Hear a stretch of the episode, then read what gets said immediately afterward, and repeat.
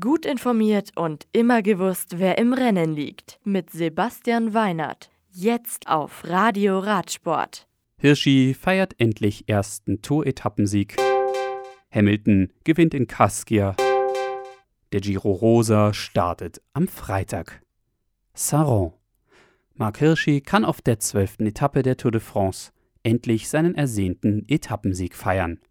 Nach dem dritten Anlauf gelingt dem Schweizer vom Team Sunweb ein Ausreißersieg vor Pierre Roland von B&B Hotels und seinem Teamkollegen Sören Krag Andersen von Sunweb.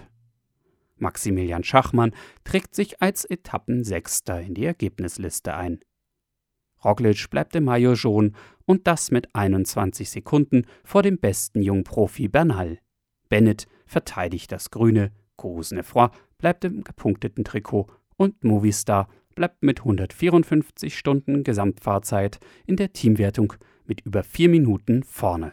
Die 13. Etappe der 107. Tour am Freitag endet mit einer Bergankunft am Pas de Peyrol.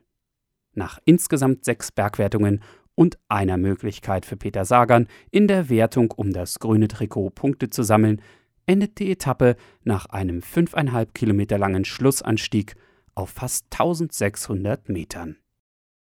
Kaskia.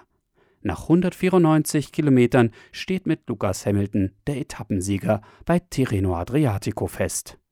Der Australier vom Team Mitchelton Scott sichert sich auf dem vierten Teilstück vor die König Quickstep-Fahrer Fausto Masnada und Michael Woods von EF Pro Cycling den Sieg. Woods bleibt Leader der Rundfahrt, Ackermann bester Sprinter, Hamilton kann mit seinem Tageserfolg auch das Trikot des besten Jungprofis von Vlasov übernehmen. Etappenbester Deutscher ist Christoph Pfingsten auf Platz 38. Der beste Bergfahrer ist jetzt Woods.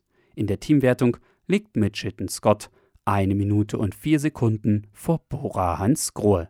Der fünfte bergige Abschnitt am Freitag von Nokia nach Sassoteto ist über 200 Kilometer lang und endet mit einer Bergankunft auf über 1300 Metern.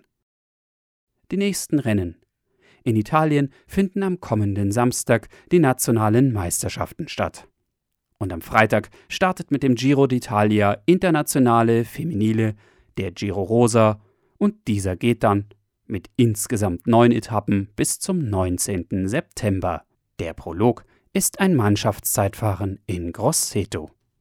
Das Radio für Radsportfans. Im Web auf radioradsport.de